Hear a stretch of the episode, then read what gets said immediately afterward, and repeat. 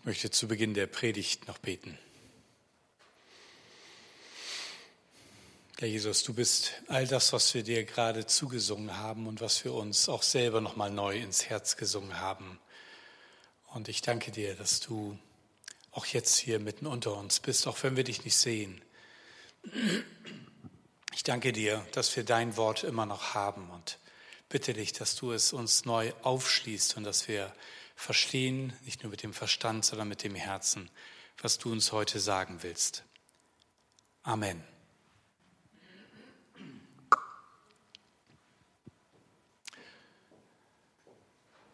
Ja, das haben wir gerade gesungen. Er ist der Wegbereiter, der Wundertäter, der, der die Versprechen hält, das Licht in der Dunkelheit. Das ist Jesus und noch viel mehr.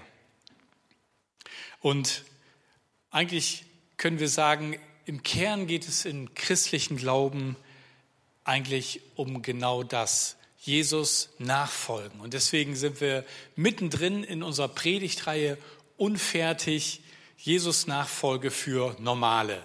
Also herzlich willkommen für alle Normalen und auch für alle, die sagen, nee, ich bin gar nicht so normal. Ähm, das ist auch in Ordnung. Ihr seid alle herzlich willkommen.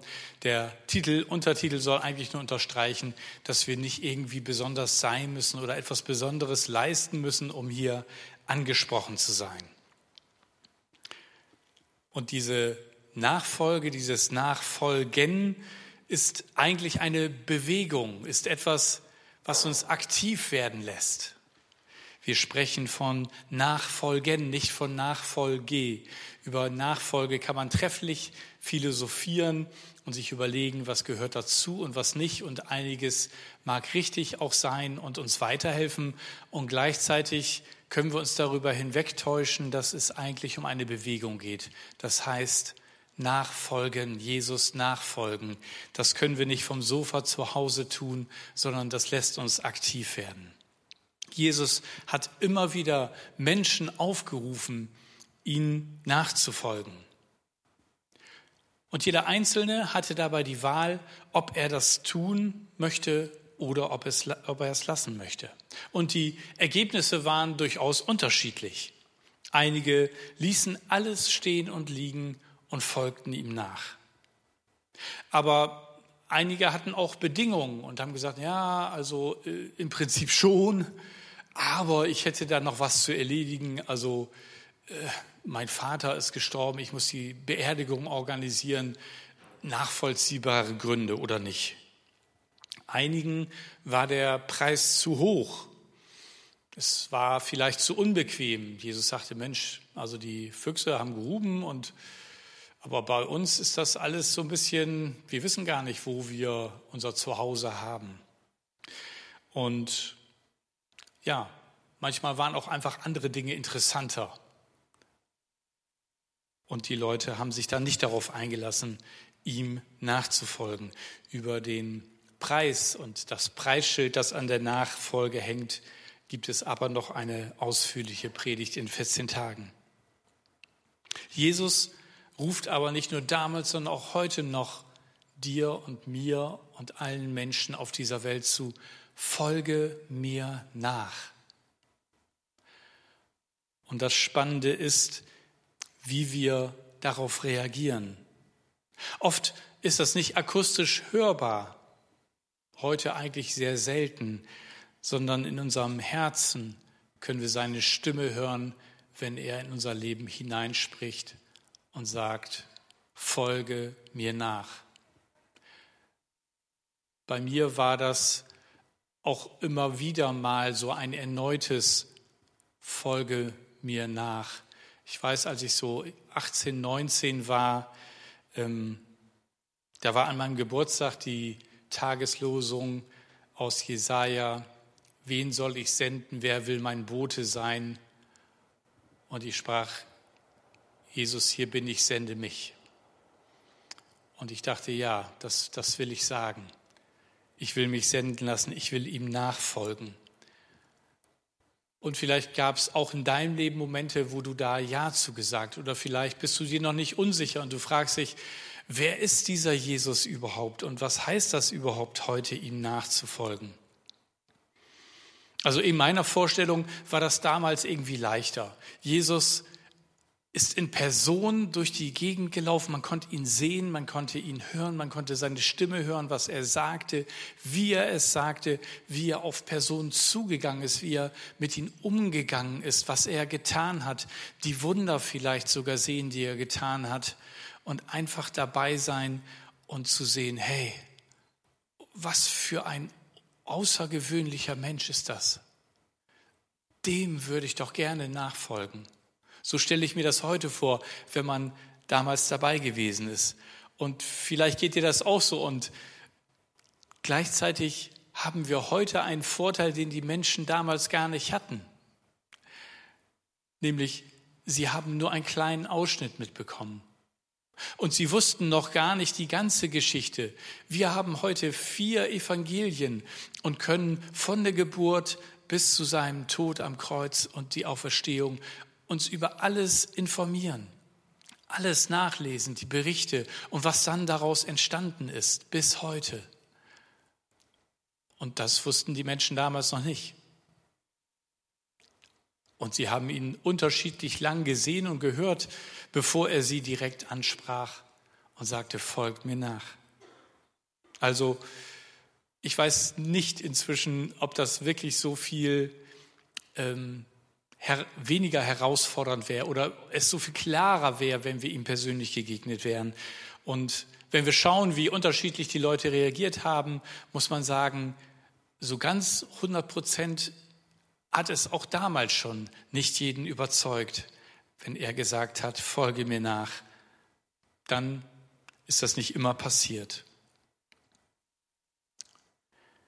Damals wie heute tragen wir Menschen, wenn wir darüber nachdenken, was bedeutet das, wenn ich Ja sage und Jesus nachfolgen möchte, ganz unterschiedliche Vorstellungen, was das denn wohl auch heißt für mich in uns.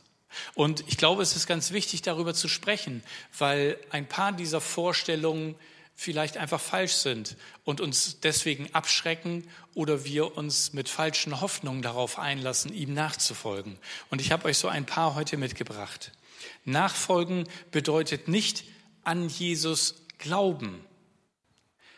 Einfach nur an Jesus glauben. Natürlich sollen wir ihm vertrauen. Aber Nachfolge bedeutet nicht, dass wir einfach Sonntag für Sonntag jetzt in die Kirche gehen, Lieder singen, der Predigt zuhören und dann noch ein wenig mit den Freunden anschließend sprechen. Das allein ist gut, aber es ist auch ein Stück weit christliche Unterhaltung.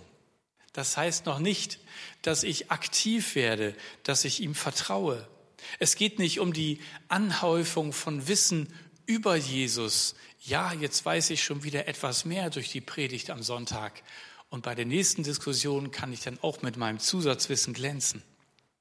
Nachfolge bedeutet, dass der Glaube in unserem Leben praktisch sichtbar und erlebbar wird, dass unser Glaube unseren Alltag bestimmt. Wir können so viel Wissen über ihn ansammeln und manchmal denken wir, oh, ich bin noch gar nicht so weit, ich kann noch gar nicht ihm nachfolgen. Ich habe das und das noch nicht gehört, also die Offenbarung habe ich auch noch nicht komplett verstanden und außerdem war ich noch bei keinem Jüngerschaftsseminar und ich war auch noch nicht im Auslandseinsatz und, und ich glaube, äh, ich brauche da noch ein bisschen Zeit. Nein, wenn wir uns das Neue Testament angucken, dann steht die Frage ganz am Anfang und die Antwort derjenigen, die angesprochen war. Und dann ging es los. Es geht also nicht nur um ein Fürwahrhalten von Dingen, sondern es ist etwas, das uns herausfordert, daraufhin loszugehen. Ich weiß nicht, ob ihr diese schöne Geschichte kennt von einem Seilakrobaten, der schon vor langer Zeit in den USA sehr bekannt gewesen ist und der auf einem Hochseil balanciert über die größten Abgründe rübergegangen ist. Und einmal ähm, hat er es gewagt und hat ein Seil gespannt über die Niagara-Fälle. Die kennt ihr sicherlich. Ähm, riesengroß und natürlich auch gefährlich, wenn man da runterstürzt und hinein. Und er ist von einer Seite auf die andere Seite rübergegangen und die Leute standen und haben applaudiert und er ist wieder zurückgegangen. Und dann hat er eine Schiebkarre genommen und dann ist er mit dieser Schiebkarre von einer Seite zur anderen rübergegangen und hat es geschafft und die Leute haben applaudiert. Und dann hat er etwas, so einen Sack Sand in diese Schiebkarre hineingetan, damit es noch schwieriger wird. Und noch einmal ist er von einer Seite über die an, zur anderen Seite zurück. Und die Menge applaudierte und dann rief er von oben herunter zu einem Mann, Glauben Sie, dass ich das nochmal machen kann? Er sagte, ja, auf jeden Fall, Sie sind so großartig. Glauben Sie auch, dass ich die Schiebkarre nochmal rüberschieben kann, egal was da drin ist? Ja, auf jeden Fall. Okay, dann springen Sie rein.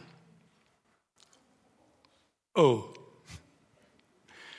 Auf einmal wurde das ganz konkret praktisch, der Glaube. Vertraue ich wirklich oder ist das nur eine Sache, die ich mir aus der Ferne anschaue, wo ich gerne applaudiere, wenn es gelungen ist? Nachfolge bedeutet, sich darauf einlassen, das Wagnis des Vertrauens zu wagen. Nachfolgen bedeutet also auch nicht sitzen zu bleiben. Nachfolge bedeutet nicht, sich nicht mehr zu verändern, so, jetzt habe ich hier unterschrieben und jetzt darf ich das und gehöre da irgendwie zu. Das ist christlicher Stillstand. Nachfolge bedeutet, dass es etwas mit uns macht, dass wir Jesus nachfolgen. Dass wir feststellen, oh, er verhält sich in bestimmten Situationen ganz anders, als ich es tun würde. Er ist irgendwie viel geduldiger. Und er geht auch auf Leute zu, die würde ich von mir aus eher meiden. Ganz ehrlich. Nachfolgen bedeutet, dass wir selbst großzügiger werden, dass wir liebevoller werden mit anderen Menschen, dass wir hilfsbereiter werden, selber mit anzupacken, dass wir hoffnungsvoller werden, dass wir uns verändern lassen und aktiv daran arbeiten und auch nicht locker lassen, wenn es mal nicht klappt, sondern wir sind bereit, ihm weiter nachzufolgen. Nachfolge bedeutet, dass wir Jesus ähnlicher werden. Und Nachfolgen bedeutet nicht, dass Jesus uns nachfolgt. Vielleicht für einige oder andere das äh, ein absurder Gedanke, aber Manchmal kann man ja so auf die Idee kommen, dass man sagt, ach Jesus, ich habe da auch schon ganz konkrete Vorstellungen, wie das klappen könnte mit uns beiden. Wir wollen ja oft gerne Mitarbeiter Gottes werden, aber eben manchmal auch in leitender Position. Und dann darf Jesus bei uns auch mitmachen. Und dann machen wir Vorschläge, wie so unser nächster Sommer aussieht, und er soll das dann segnen. So hat das bei Jesus nie funktioniert. Jesus hat gesagt, wann sie weitergezogen sind. Und er hat bestimmt, wie es weitergeht. Nachfolge bedeutet nicht, dass Jesus alle unsere Wünsche erfüllt oder unseren Plan von unserem Leben segnet. Er ist kein christlicher Wunschautomat, wo wir oben ein Gebet reinstecken und unten die Erfüllung rausholen. Nachfolge bedeutet, dass wir uns fragen, was wir für Jesus und für seinen Plan tun können. Was ist unser Beitrag, außer dass wir vielleicht im Vater unser beten, dein Reich komme, dein Wille geschehe, und dann bleiben wir noch einen Moment sitzen und sagen, na, ist noch nicht viel passiert. Wir verstehen, wenn wir Jesus nachfolgen, dass das in meinem Leben passieren soll und durch das, was ich tue, dass sein Reich kommt und sein Wille immer mehr geschieht. Vielleicht kennt ihr noch diese Bänder, die es auch heute noch gibt mit WWJD, What would Jesus do? Was würde Jesus tun? Ein, ein Bändchen, Armbändchen, das uns erinnern kann, dass wir uns das immer wieder fragen, wenn wir in Situationen hineinkommen, wo wir nicht so genau wissen, was wäre jetzt angebracht, wie kann ich darauf reagieren.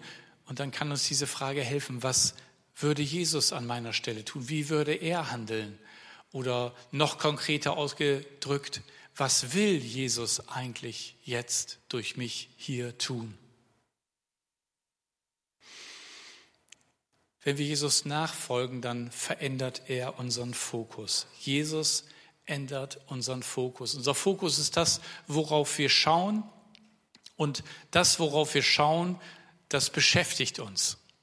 Ja? Ich weiß, ihr habt sicherlich alle einen äh, Fernseher zu Hause, vermute ich, oder in irgendeiner Form mindestens einen Bildschirm in dieser digitalen Zeit. Und wenn da ein Film läuft, dann setzt ihr euch doch selten mit dem Rücken zum Bildschirm, oder? Wir wollen das auch sehen, was wir dann hören. Dafür ist das ja da. Und das ist dann unser Fokus und das, was da gesagt, gesprochen, gesungen, was auch immer wird, das beschäftigt uns und nimmt unseren Fokus voll ein. Jesus möchte unseren Fokus ändern, dass wir zuallererst immer wieder auf ihn schauen. Und das ist manchmal gar nicht so einfach. Aber wir haben Geschichten in der Bibel, die das lebendig machen. Und am spannendsten finde ich immer wieder die Geschichte von Petrus. Die Geschichte von Petrus ist eine der besten Geschichte über Schichten über Nachfolge und was das konkret bedeutet. Petrus war in seinem eigentlichen Beruf Fischer und hieß eigentlich Simon, als er Jesus begegnete. Und die Begegnung mit Jesus hat ihn total verändert. Jesus hat ihn verändert. Ja, sogar seinen Namen verändert. Ich habe mal so einen netten Cartoon gesehen, wo ähm, Petrus dargestellt wird, der gerade so wie in der heutigen Zeit äh, sich frisch Visitenkarten gemacht hatte. Simon der Fischer anrufen. Und dann am Nachmittag kam die Begebenheit, wo Jesus sagt, Simon, von nun an sollst du Petrus heißen. Und er dachte, Mist, meine ganzen Karten kann ich wegschmeißen. Wir haben die erste Begegnung zwischen Petrus und Jesus in Markus 1 ab Vers 16. Da heißt es, als Jesus am See von Galiläa entlang ging, sah er zwei Fischer, die auf dem See ihre Netze auswarfen, Simon und seinen Bruder Andreas. Jesus sagte zu ihnen, kommt, folgt mir nach ich will euch zu Menschenfischern machen. Das ist nur die Kurzversion. Die anderen Evangelien erzählen noch ausführlicher, wie das mit dem Fischzug da gewesen ist. Er beruft Petrus von einem Fischer zu einem Menschenfischer. Und ich weiß nicht, was, was Petrus da gedacht hat, was das wohl sein soll. Fischer kannte er, Menschenfischer, hm, keine Ahnung. Aber er ist Jesus nachgefolgt. Er wollte wissen, was dieser Jesus damit meint. Und Jesus sagt ihm, Mensch, du bist ein Fischefischer, jetzt sollst du ein Menschenfischer werden. Und wenn Petrus ein Holzschreiner gewesen wäre, dann hätte er dann vielleicht gesagt, du wirst jetzt ein Menschenschreiner. Oder wenn er ein Pflanzengärtner gewesen wäre, hätte er gesagt, jetzt wirst du ein Menschengärtner. Und egal, was du in deinem Beruf machst oder in deinem Leben machst. Jesus greift das auf, was du schon in deinem Leben erlebt hast und er möchte noch etwas Neues hineinbringen. Und er verändert unseren Fokus. Und weißt du, das wichtigste Gebot ist nicht, lieb Gott und sei möglichst erfolgreich sondern das wichtigste Gebot ist, dass wir Gott lieben und unseren Mitmenschen. Und das ist eben manchmal anders als erfolgreich sein, möglichst viel Spaß haben. Das, was in dieser Welt der Fokus ist. Sein Fokus sind immer Menschen. Er ist auf diese Welt gekommen, nicht weil er sich die Blumen mal aus der Nähe angucken wollte, und alles, was er geschaffen hat, sondern wegen uns Menschen, wegen dir und mir, weil wir ohne ihn verloren gehen. Und Petrus ließ sich in die Nachfolge hineinrufen. Aber wenn wir besser verstehen wollen, was dieses Nachfolgen bedeutet, dann müssen wir ein bisschen in die jüdische Kultur eintauchen und verstehen, was das eigentlich bedeutete. Jesus war ein jüdischer Rabbi und da gab es schon so einige von.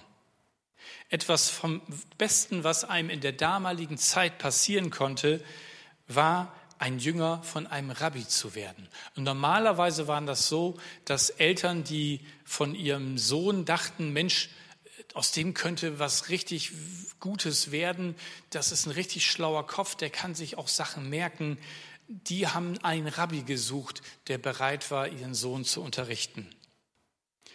Bei Jesus war das umgekehrt. Er hat die Leute berufen und hat dann auch einmal seinen Jüngern selber gesagt, nicht ihr habt mich erwählt, ich habe euch erwählt. Nur die besten Schüler der Heiligen Schrift konnten damals Jünger bei einem Rabbi werden. Für Petrus war also dieser Ruf, dem Rabbi zu folgen, sowas wie Weihnachten und Geburtstag zusammen. Im Staub des Rabbi laufen, das war eigentlich das, was ein Rabbi-Schüler gemacht hat. Dem Rabbi nahe sein. Die Jünger eines Rabbis waren dauernd bei ihm. Das war also nicht eine Art Schule, wo man irgendwie einen festen Stundenplan hatte und sechs bis acht Stunden unterrichtet wurde in Prophetie und was die alten und die großen und die kleinen Propheten gelehrt haben, sondern es war ganz praktisch mit dem Lehrer unterwegs sein, zuhören, wie er die Bibel auslegt, aber auch mit ihm zum Markt gehen, zu sehen, was kauft er ein, wie spricht er mit dem Verkäufer, wie geht er nach Hause, wie erlebt er ähm, seinen ganzen Tag. Und Rabbi-Schüler haben versucht, ihrem Rabbi nachzuahmen in allem, was er getan hat, wie er gesprochen hat.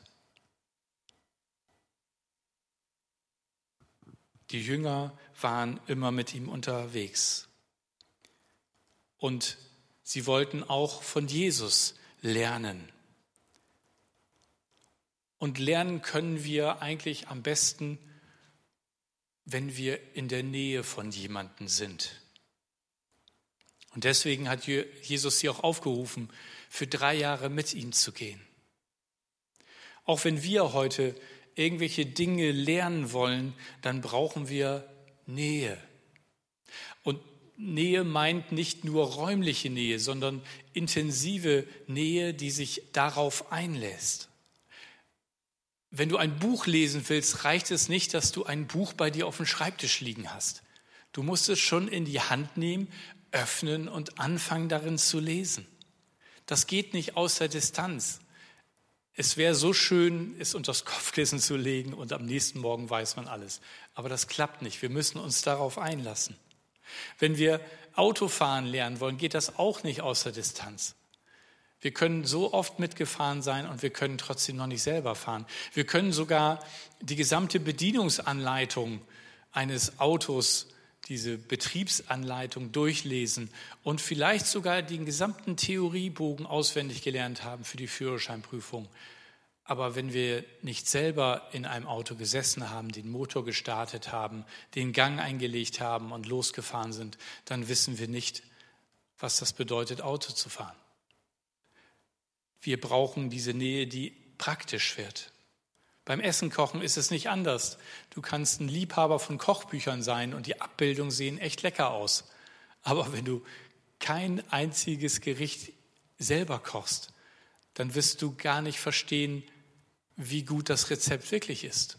Du musst dich darauf einlassen. Du musst die entsprechenden Zutaten kaufen, es zubereiten und dann kochen.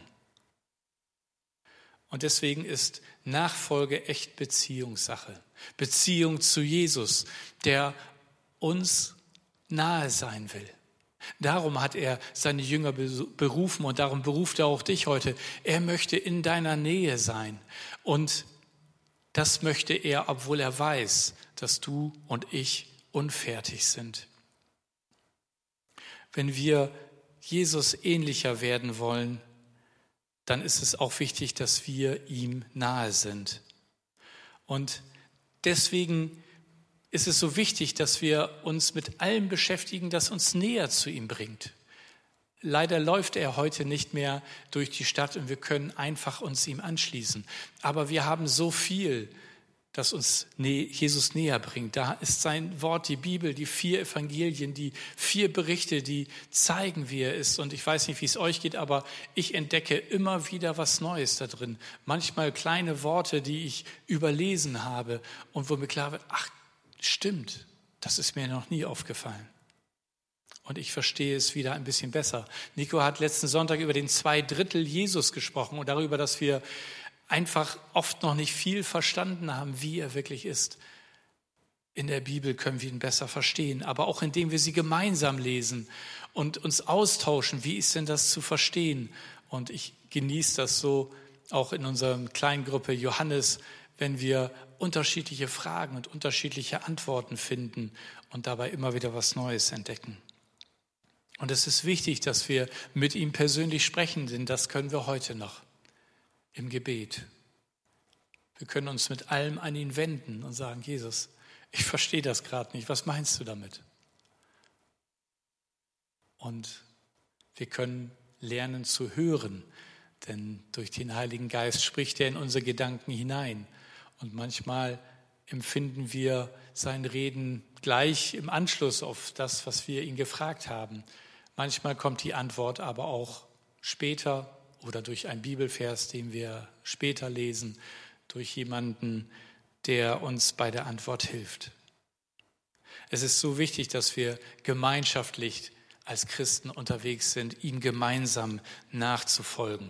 Und wenn ich das so in der Bibel sehe, wie die Jünger sich untereinander unterhalten haben und wie Jesus sie manchmal ertappt hat, wie sie mit ganz komischen Themen äh, zugange waren, so wer ist der Größte unter uns und wer sitzt mal rechts oder links von ihm. Ich glaube, da können wir ganz befreit, unfertig auch unsere Fragen stellen. Das ist total in Ordnung für Jesus. Er kann damit umgehen. Und darum ist meine Frage für dich heute, wie geht es deiner Beziehung zu Jesus? Kennt ihr grob den Namen voneinander oder ist da mehr? Was kannst du dazu beitragen, dass du ihm wieder näher kommst, damit er in dein Leben hineinsprechen kann? Das Gute, das er für dich hat, dass das auch gehört wird. Wisst ihr, unsere Nachfolge ist unfertig. Und nochmal, das ist eine Beschreibung, keine Erlaubnis. Es soll nicht dabei bleiben, aber es soll uns auch entspannen, dass wir wissen, hey, ich habe Fehler gemacht, ich mache Fehler, ich werde auch in Zukunft Fehler machen, aber das hindert mich nicht, ihm nachzufolgen. Wenn wir unser Leben anschauen, brauchen wir gar nicht lange, um das zu erkennen, dass wir auch unfertig sind. Wir sind höchstwahrscheinlich, wenn es euch so ähnlich geht wie mir, nicht immer liebevoll, nicht immer barmherzig, nicht immer schnell bereit zu vergeben. Und wir haben so unsere unterschiedlichen Baustellen. Und oft führt das dazu, dass wenn wir in einer Sache mal so ein bisschen gefühlt besser sind, dass wir dann blöderweise auch noch auf andere runtergucken, die es noch nicht so hinbekommen haben, an der Stelle, wo wir gerade einen Schritt vorwärts gemacht haben. Und wenn alles gut läuft, erinnert uns Jesus daran, dass auch wir noch unfertig sind. Übrigens, bei Petrus war das nicht anders. Ich finde, der ist, ich finde das so großartig, dass die Bibel uns eben auch von den ganzen Schwächen und Fehlern der Jünger berichtet. Und bei Petrus war das nicht anders. Nach all den Wundern, die er mit Jesus erlebt hat, behauptet er am Schluss ihn nicht zu kennen.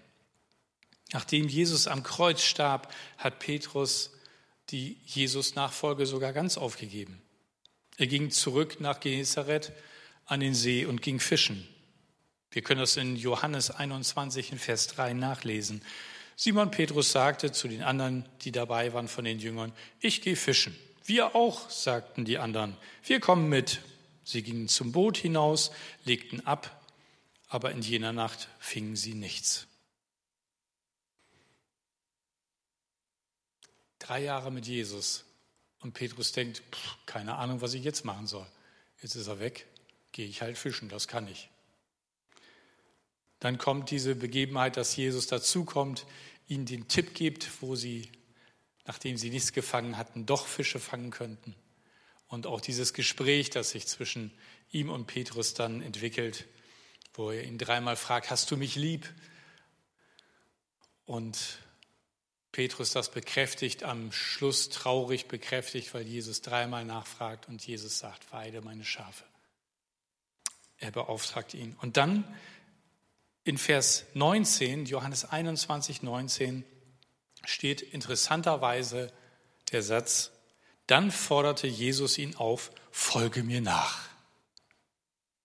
Hä? Hat er das nicht drei Jahre lang gemacht? Er musste es anscheinend nochmal hören. Nach drei Jahren hatte Petrus die Idee, ach, naja, ich weiß ja, was ich kann. Fischer sein geht ja auch ganz gut. Hat vorher ja auch geklappt. Und Jesus ruft ihn nochmal und sagt, hey, das ist nicht vorbei. Folge mir nach. Der Ruf, wenn er an Petrus mehr als einmal ergangen ist, kann er auch in dein Leben immer wieder auftauchen. Und das hat vielleicht damit zu tun, dass du den Fokus verloren hast und dass du denkst, ach, jetzt weiß ich ja, wie es geht, äh, aber das wäre ja auch eigentlich ganz guter Weg. Ähm, und dann gehen wir manchmal unsere Wege und nicht mehr seine. Jesus hat kein Problem mit unserer Unfertigkeit, weder mit der von Petrus noch mit deiner und meiner. Er hat auch kein Problem damit, dass Petrus immer noch nicht verstanden hat. Aber die Entscheidung, die Petrus dann wieder treffen musste, als Jesus erneut sagt, folge mir nach, war dieselbe wie drei Jahre vorher. Vielleicht war sie ihm jetzt etwas leichter, weil er schon so viel Erfahrung mit Jesus gemacht hat. Aber die, man könnte das zuspitzen, die Antwort, die Petrus da geben müsste auf die Frage oder auf die Möglichkeiten Fischen oder Pfingsten. Was willst du, Petrus? Willst du weiter hier am See fischen, deinen Beruf nachgehen oder willst du auf Pfingsten zugehen? Denn das stand noch aus. Jesus war schon auferstanden, aber an Pfingsten, wie er es verheißen hatte, sandte Gott seinen Heiligen Geist. Und das Sprachenwunder ähm, geschah, dass Menschen aller Nationen, die versammelt waren, die gute Nachricht hörten von dem begeisterten Petrus, der sie ihnen allen erzählte. Und 5000 Menschen schließen sich der ersten großen Gemeinde an. Und in der Folge dessen sind überall auf der ganzen Welt bis heute Gemeinden entstanden, Jesus-Nachfolger, die sich zusammengeschlossen haben und gemeinsam ihnen nachfolgten. Alles nur, weil Petrus trotz seiner Unfertigkeit bereit war, die Fische sein zu lassen und Jesus nachzufolgen. Die Entscheidung bewegt sich zwischen Fischen und Pfingsten. Vielleicht ist es bei dir was anderes als Fischen, aber Pfingsten ist das, was Gott in deinem Leben auch tun möchte. Durch seinen Geist möchte er dich gebrauchen, damit nicht nur du, sondern auch andere Menschen von ihm hören können. Und ich möchte am Schluss noch ein paar ganz konkrete Schritte dir mitgeben, Fragen, die du bewegen kannst. Was willst du tun, um Jesus näher zu kommen und ihm ähnlicher zu werden? Vielleicht ganz praktisch jemanden Hilfe anbieten oder jemanden Vergebung zusprechen oder selbst um Vergebung bitten. Vielleicht ein Projekt unterstützen mit deiner Kraft, mit deiner Zeit, mit deinen Finanzen, mit deinem Gebet. Neu ein Evangelium durchlesen. Jemand anbieten, dass du für ihn betest. Oder einfach bewusst Zeiten in deinen Tagesablauf einzuplanen, wo du Jesus begegnen möchtest. Lies doch einfach mal ein Evangelium durch und markier alles über Jesus, über Jesu Charakter, über sein Wesen und über sein Verhalten, was da gesagt wird. Das, was über Jesus ausgesagt wird, möchte er auch in dir zu Leben erwecken. Jesus schaut dich heute an und sagt dir, folge mir nach. Was ist deine Antwort? Und wie Petrus dürfen wir auch erneut uns vor diese Frage stellen lassen und ihm erneut antworten. Und vielleicht sagst du, ich habe die Antwort schon längst gegeben, aber ich merke, irgendwie bin ich doch abgelenkt. Und ich, dann ist heute der Tag, wo du das bekräftigen kannst. Heute stellt er dir die Frage. Und es ist wichtig, dass du sie nicht hinausschiebst sondern dass du sie heute neu für dich beantwortest oder vielleicht auch zum ersten Mal. Und dann lade ich dich ein, einfach in der Stille Gott das zu sagen oder einfach das Gebet, das ich jetzt sprechen möchte, mit selber mit eigenem Herzen mitzusprechen. Jesus, ich habe deinen Ruf gehört. Und ich sage ja, ich möchte dir nachfolgen. Ich danke dir, dass du mich liebst und dass du mich rufst. Ich bitte dich um Vergebung, dass ich bisher mich wenig bis gar nicht darum gekümmert habe, was du für mein Leben hast. Und ich danke dir, dass du meine Schuld auf dich genommen hast und mir meine Sünden vergibst. Erfüll mich mit deinem Heiligen Geist, der mich begeistert für dich mir immer wieder in Erinnerung ruft, was du mir sagen möchtest. Danke dafür. Amen.